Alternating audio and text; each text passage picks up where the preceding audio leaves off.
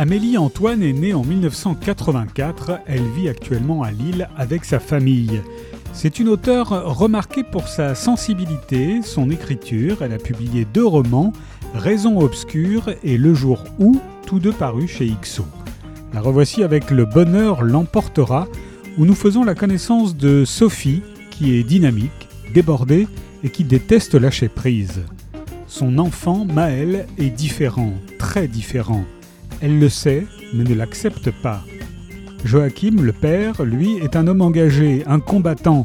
Il aimerait que Maël soit enfin lui-même, libre et heureux dans son corps. Mais il ne sait pas comment l'aider à sortir de son enfermement.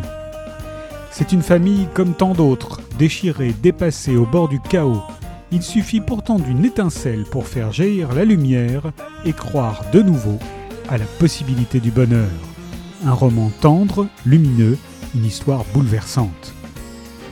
Le bonheur l'emportera d'Amélie Antoine est paru chez XO.